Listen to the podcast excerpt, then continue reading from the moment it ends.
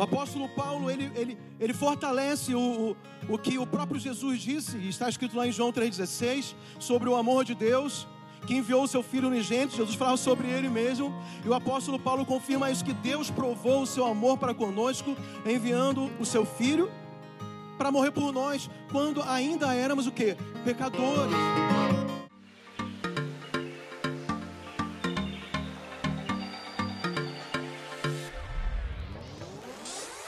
Este é o canal de podcast da Paz Church Santarém. Abra o seu coração. Deus quer falar com você a partir de agora.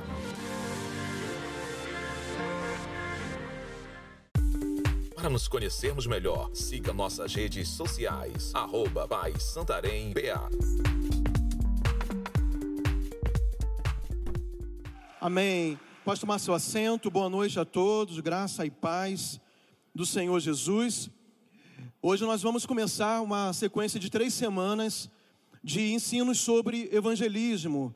Mais especificamente, a partir da semana que vem, com o pastor Leôncio, se Deus permitir, nós estaremos recebendo uma apostila, na verdade, sim, um ensinamento de uma apostila sobre grupo de evangelismo, GE, da autoria do pastor Leôncio mesmo. E nós queremos que você encare essas três semanas como um curso mesmo de evangelismo. Tá bom? Então, para isso, eu quero perguntar se você trouxe caneta. Alguém tem caneta aí?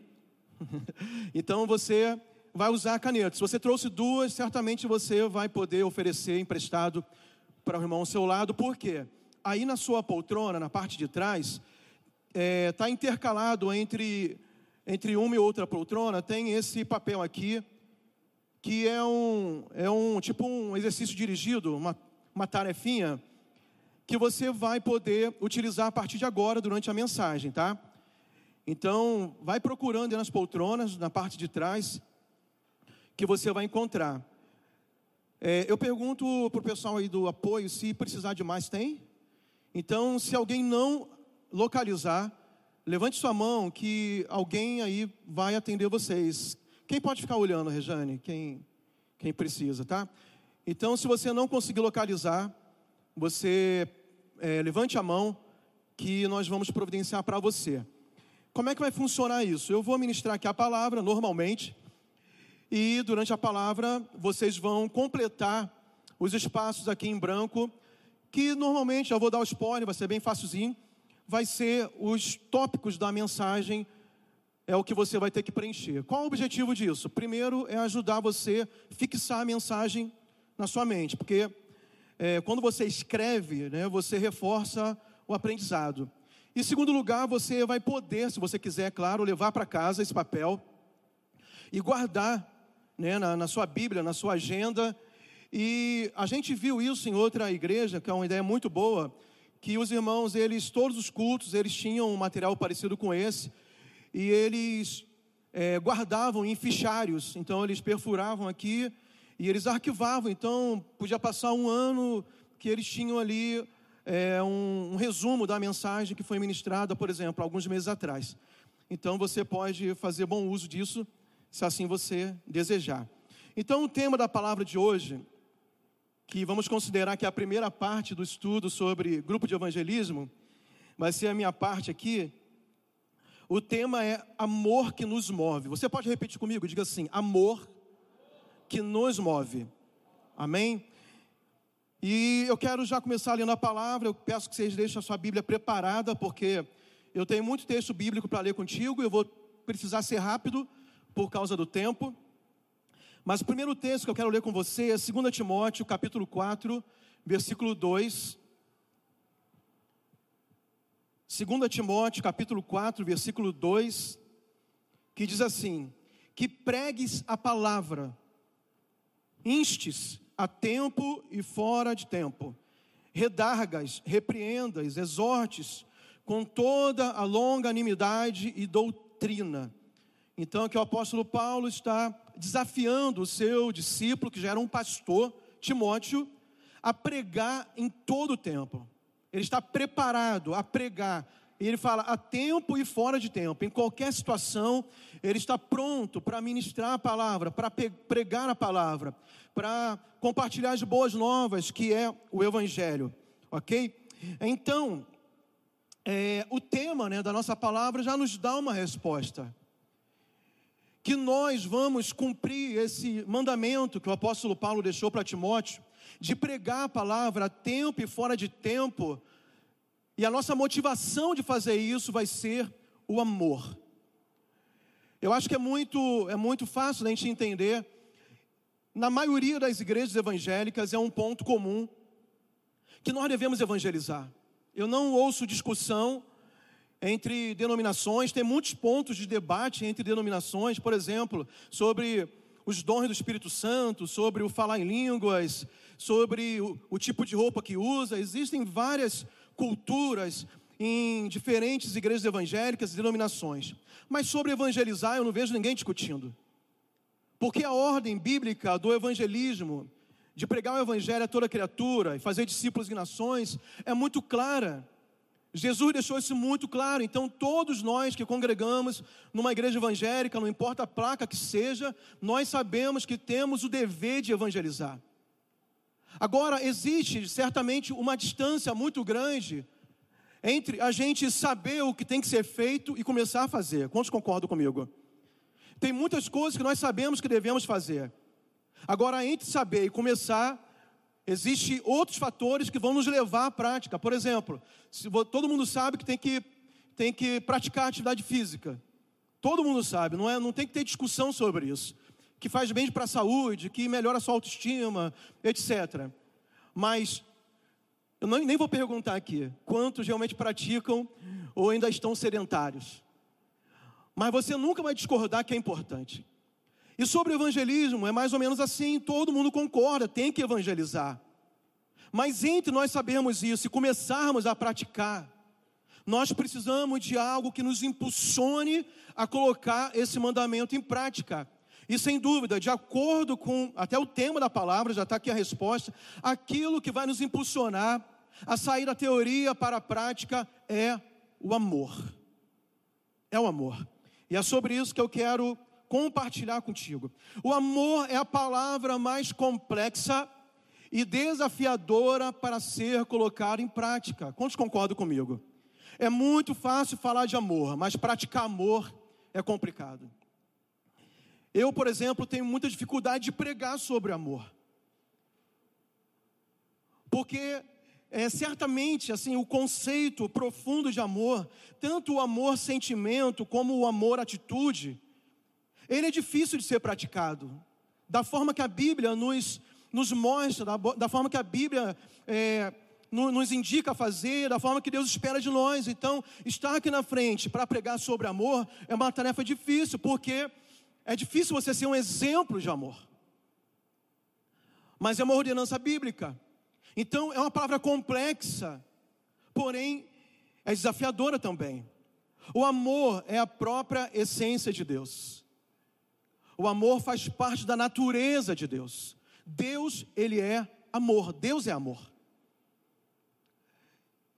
E tudo o que Deus fez por nós foi motivado por amor. E eu quero ler alguns textos da palavra de Deus contigo. O primeiro você conhece bem, Evangelho de João, capítulo 3, versículo 16, só a parte A que diz: Deus amou o mundo de tal maneira que enviou o seu Filho unigênito porque Deus enviou o seu único filho para morrer por nós. Está escrito aqui, por causa de um amor. Que amor é esse? É um amor que não existe palavra, acho que nenhum vocabulário do mundo, nenhuma linguagem do mundo, nenhum idioma de qualquer nação, não existe uma palavra que consiga definir o amor de Deus pela humanidade a ponto de enviar o seu único filho, que era Deus também, totalmente santo aqui na terra como homem, para morrer em nosso lugar que éramos completamente pecadores, inimigos dele. É um amor inexplicável, é um amor incondicional, é um amor que não tem palavras para conceituar o tamanho, a profundidade, a largura, a altura desse amor de Deus para nós. Romanos 5, versículo 5, diz, ou melhor, Romanos 5, versículo 8 diz: Mas Deus prova o seu amor para conosco em que Cristo morreu por nós, sendo nós ainda pecadores. O apóstolo Paulo, ele, ele, ele fortalece o, o, o que o próprio Jesus disse, está escrito lá em João 3,16, sobre o amor de Deus, que enviou o seu Filho unigênito, Jesus falava sobre ele mesmo, e o apóstolo Paulo confirma isso, que Deus provou o seu amor para conosco, enviando o seu Filho, para morrer por nós, quando ainda éramos o que? Pecadores. Então Deus, Ele provou o seu amor, Deus, Ele agiu por amor. A nossa salvação está totalmente ligada a uma atitude inconsequente, muito louca do ponto de vista humano, do amor de Deus. Porque nós não merecíamos esse amor. Nenhum de nós merecíamos essa misericórdia, essa graça, esse favor dele. A morte de Jesus por nós. Mas algo muito tremendo, que o apóstolo Paulo também fala aqui no mesmo capítulo 5 de Romanos, é que nós já temos esse amor também. Esse mesmo amor que estava no coração do Pai, que foi capaz de enviar seu próprio filho, que é uma coisa que não se faz de jeito nenhum, ele derramou esse amor em nossos corações. Então nós também podemos começar a agir por amor, porque o apóstolo Paulo diz no versículo 5: Porquanto o amor de Deus, o mesmo amor, o amor de Deus, está derramado em nossos corações pelo Espírito Santo que nos foi dado. E eu quero perguntar: quantos aqui já são habitação do Espírito Santo? Diga amém. Então, se você é habitação do Espírito Santo, esse amor está dentro do pacote. O Espírito Santo, ele, ele, ele, ele trouxe amor de Deus para dentro do seu coração, da sua vida. Então, o que nos move a começar a nos preocupar, amar as pessoas e evangelizar e proclamar as boas novas é o amor de Deus, e nós já temos esse amor. Mas, pastor, então o que, é que falta para eu ser impulsionado e começar a praticar isso, ir para ativa e começar a pregar com ousadia e intrepidez e não ter nenhum tipo de constrangimento, nem vergonha de falar as coisas do Senhor ou compartilhar o meu testemunho. Talvez você precise orar para que Deus venha manifestar esse amor que já está dentro de você e de mim também. Talvez esteja, talvez não, com certeza está dentro de nós, que já temos o Espírito Santo, mas tem que ser descoberto descoberto no sentido de tirar a tampa mesmo, de você descobrir, tirar aquilo que está cobrindo ele, porque esse amor está dentro de você. Repita comigo e diga: Este amor, diga, o amor de Deus já está dentro de mim. Só quem recebe, diga amém. Então vamos lá, saindo da prática, ou melhor, saindo da teoria para a prática. E eu quero ler o texto contigo de Lucas, Evangelho de Lucas, capítulo 10. Abra aí sua Bíblia. Agora eu quero ler um texto um pouquinho longo com você, porque a gente vai basear essa descoberta do amor e a prática desse amor na parábola do bom samaritano, ok?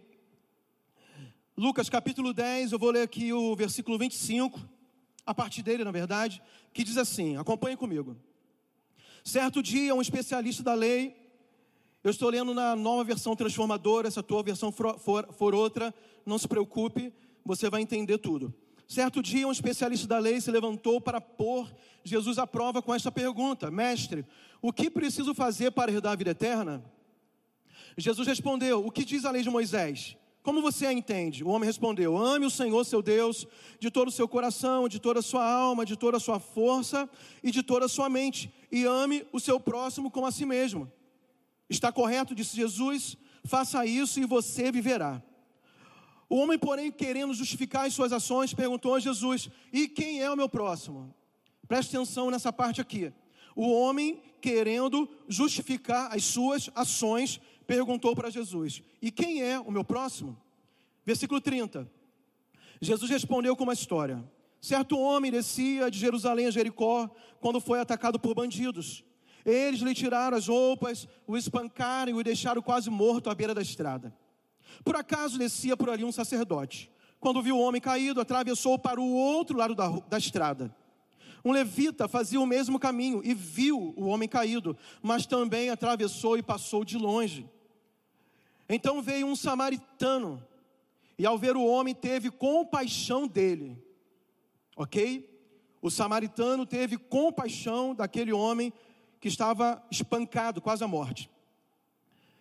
Foi até ele, tratou dos seus ferimentos com óleo e vinho e os enfaixou. Depois colocou o homem em seu jumento e o levou a uma hospedaria, onde cuidou dele. No dia seguinte, deu duas moedas de prata ao dono da hospedaria e disse: Cuide deste homem. Se você precisar gastar mais com ele, eu lhe pagarei a diferença quando voltar. Aí Jesus pergunta: qual desses três você diria que foi o próximo do homem atacado pelos bandidos? Perguntou Jesus.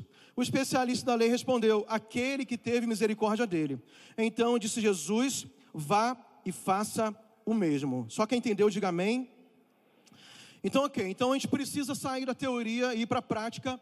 E essa parábola, Jesus responde à pergunta é, daquele, daquele mestre da lei, que queria saber como herdar a vida eterna. E Jesus lhe, é, responde a ele com outra pergunta a respeito daquilo que era mais importante da lei, e o homem responde sobre o amor a Deus e também o amor, amor ao próximo. E aquele homem, talvez quando eu acredito, é minha interpretação, que quando talvez ele, ele esperasse que Jesus ele reforçasse a questão do amor a Deus. Todos nós sabemos que devemos amar a Deus. E é interessante que hoje em dia tem muitas pessoas que elas querem entender a vida cristã numa ligação direta com Deus, excluindo o próximo. Excluindo as pessoas, por exemplo, pessoas hoje que são evangélicas, que são cristãs, verdadeiramente, um dia fizeram uma decisão com Jesus, mas por algum motivo decidiram se excluir ou não congregar mais na igreja local. E normalmente deixaram de congregar por quê? Porque tiveram pro problemas com o seu próximo. Se frustraram, decepcionaram, discutiram, não se sentiram amadas, enfim. O problema dela, enfim, não é com Deus, é com o próximo. Só que Jesus surpreende né, aquele, aquele, aquele fariseu, aquele mestre da lei, né, quando ele confirma que realmente os dois mandamentos eram importantes. E Jesus fala: você deve fazer essas duas coisas, amar a Deus, mas também amar o próximo. E Jesus começa a ensinar para aquele, aquele mestre da lei que deveria saber muito bem os mandamentos e a importância deles, que é impossível você amar a Deus sem amar o próximo. E isso é uma coisa que é pesada para a gente. Porque nós conhecemos um Deus que é perfeito, um Deus que é amor, um Deus que é abençoador. Então não é difícil amar a Deus, mas amar, amar o nosso próximo e até as pessoas que nós convivemos e temos até amizade, que, que erram, que falham, que têm dificuldades, que têm defeitos. Imagina amar um próximo como esse que Jesus, ele, ele ilustrou nessa parábola, que não era alguém da convivência das pessoas que passaram pela história. Era um estranho. Era uma pessoa que não fazia parte do convívio deles, não era, um parente, não era parente, não era amigo, não era conhecido. E Jesus começa a mostrar que aquela pessoa necessitada era o próximo que necessitava ser amada.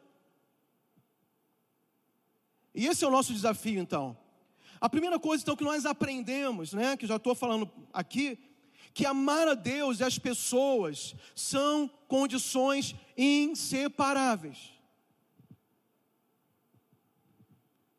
Não tem como ter uma religião, entre aspas, que se liga, até a, o, o, o significado da palavra religião é religar.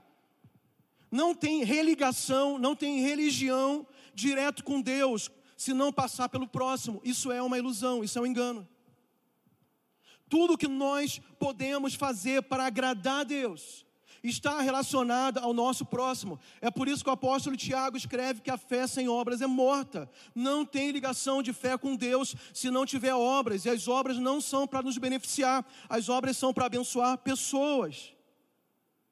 A Bíblia está repleta de ensinamentos sobre isso. Eu quero ler só um versículo, porque eu não tenho tempo. 1 João, capítulo 4, versículo 21. Primeira epístola de João, capítulo 4, versículo 21 diz: E dele temos este mandamento: de quem ama a Deus, ame também a seu irmão.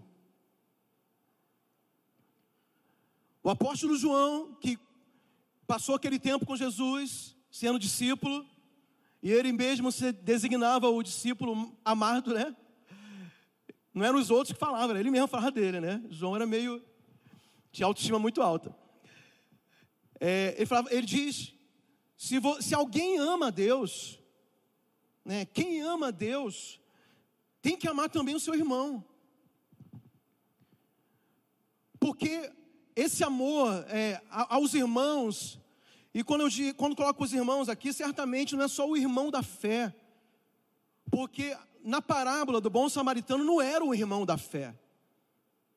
Era uma pessoa qualquer que estava andando pelo caminho e foi assaltado e espancado.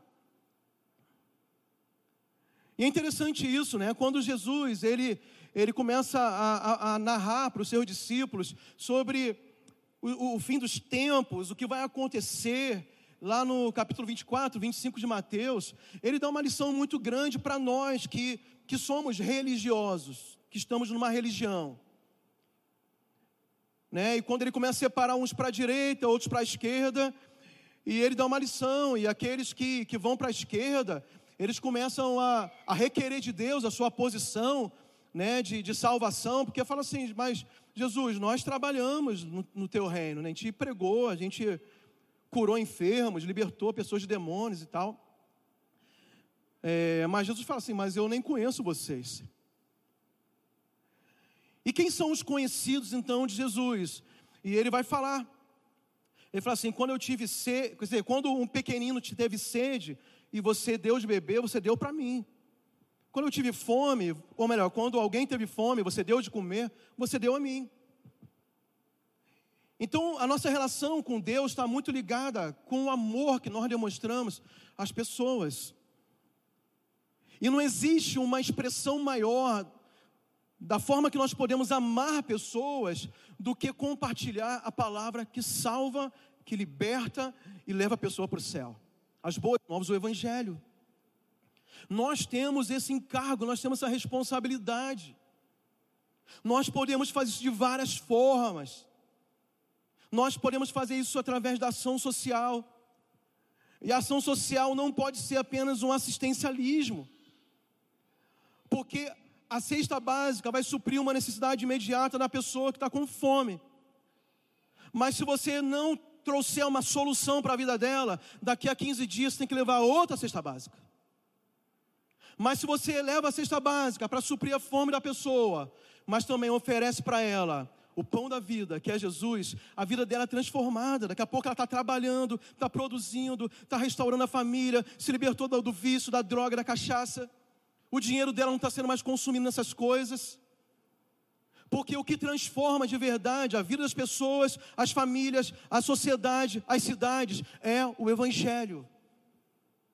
Então, a nossa maior expressão de amor para as pessoas e para a nossa cidade é quando nós intencionalmente, pode ser até assistindo as pessoas com cestas básicas ou outras formas de amar pessoas, mas sendo muito intencional de demonstrar o amor de Deus através da pregação do Evangelho. Quantos pode dizer amém? A segunda lição que nós aprendemos então aqui, com essa parábola do, do filho pródigo, é que a prática do amor vai nos tirar da zona de conforto. Às vezes nós não falamos de Jesus para as pessoas porque nós estamos numa zona de conforto. Estarmos dentro do templo é uma zona de conforto. Estar com a minha família, a minha vida resolvida em Deus é uma zona de conforto. Eu estar vivendo debaixo das bênçãos de Deus me leva para essa zona de conforto, porque está tudo bem. E até quando não está tudo bem, a gente tem a solução que é Jesus em nós já.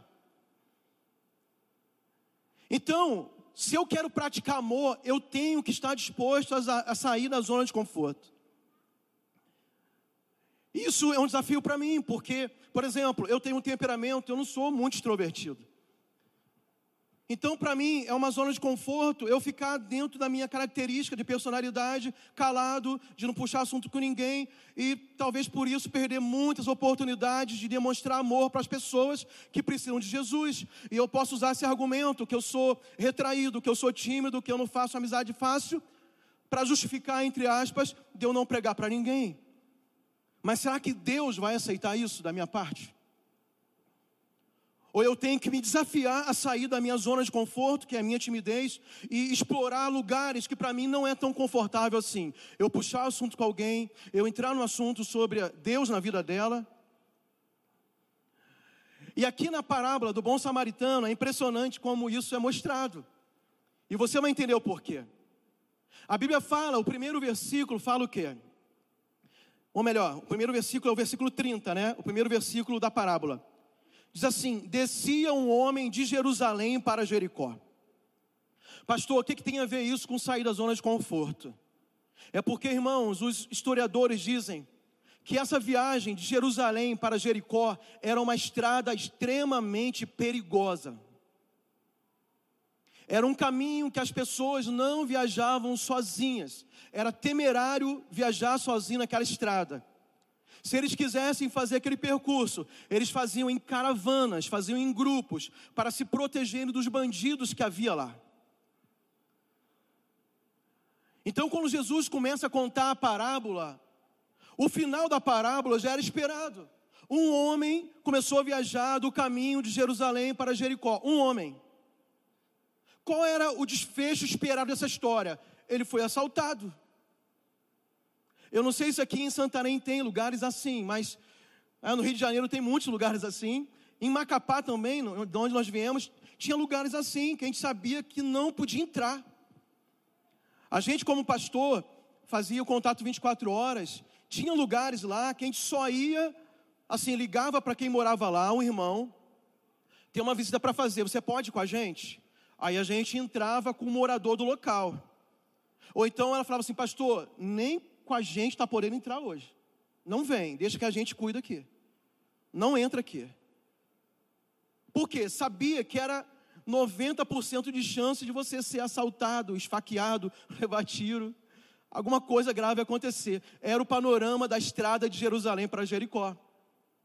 Então o que, que acontece? Quando Jesus conta essa história, e Jesus, ele, tipo assim, ele, ele começa a propositalmente atacar a religiosidade dos judeus, porque os, os, dois primeiros personagens da história que não atenderam a necessidade do homem que for assaltado, que for espancado, era quem? Primeiro um sacerdote, depois um levita.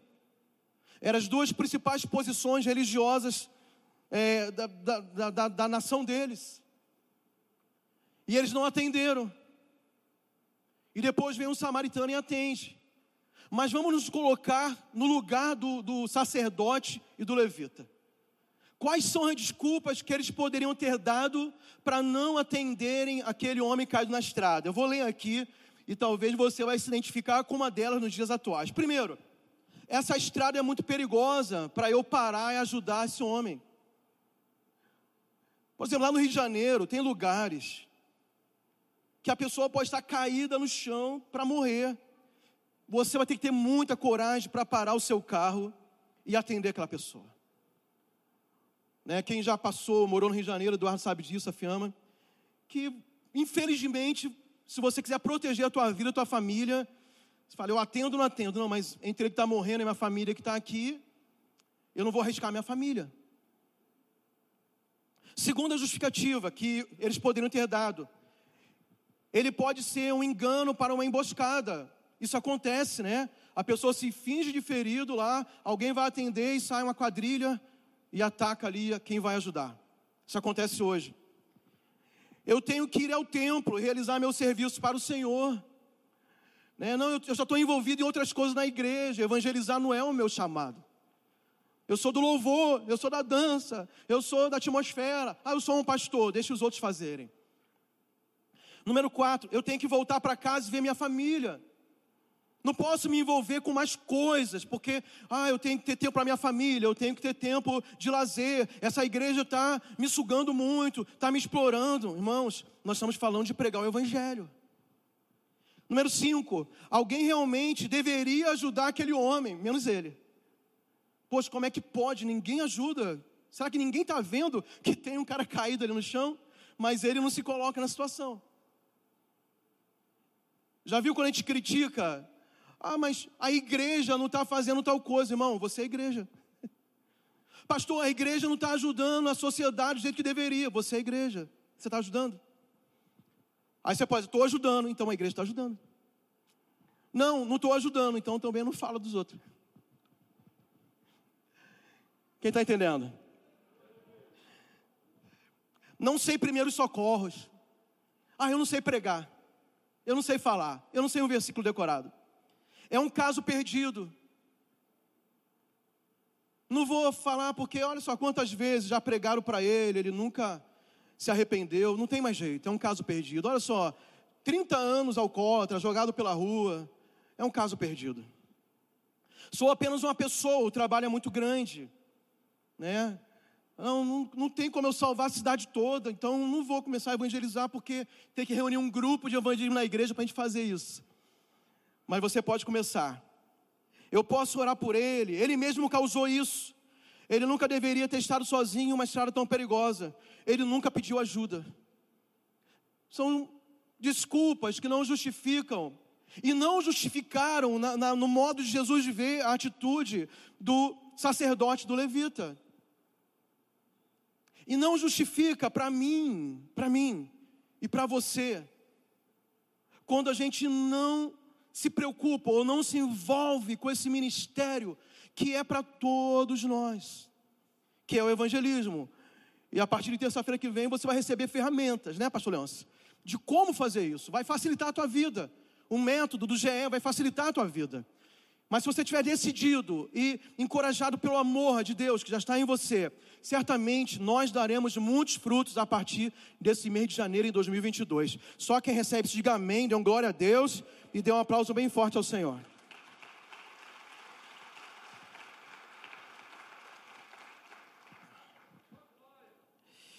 Mas sabe qual foi a diferença, irmãos? Qual foi a diferença entre o sacerdote o levita e o samaritano? Então nós vamos ler aqui. Eu quero perguntar se você está preenchendo o teu papel, porque eu já já passou aí duas duas frases, né? E a terceira está aqui: menos menos religião, mais compaixão. Preencha aí o último a última frase. Menos religião, mais compaixão. Aqui no versículo 33, que faz parte da parábola, olha o que Jesus fala.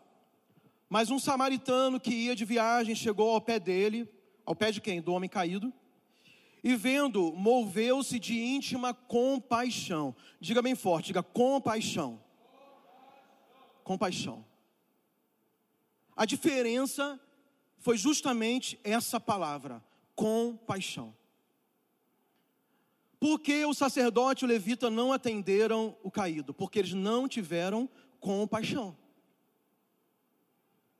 Aí Jesus, ele quebra um paradigma religioso que deve ser quebrado entre nós nos dias atuais, porque todos nós fomos chamados para esse ministério de pregar o evangelho a toda criatura. Porque naquele tempo acreditava-se que o sacerdote e o levita, eles eram uma classe especial dentro da estrutura religiosa do povo judeu. E, os, e o samaritano, pelo contrário, o samaritano era odiado pelos judeus.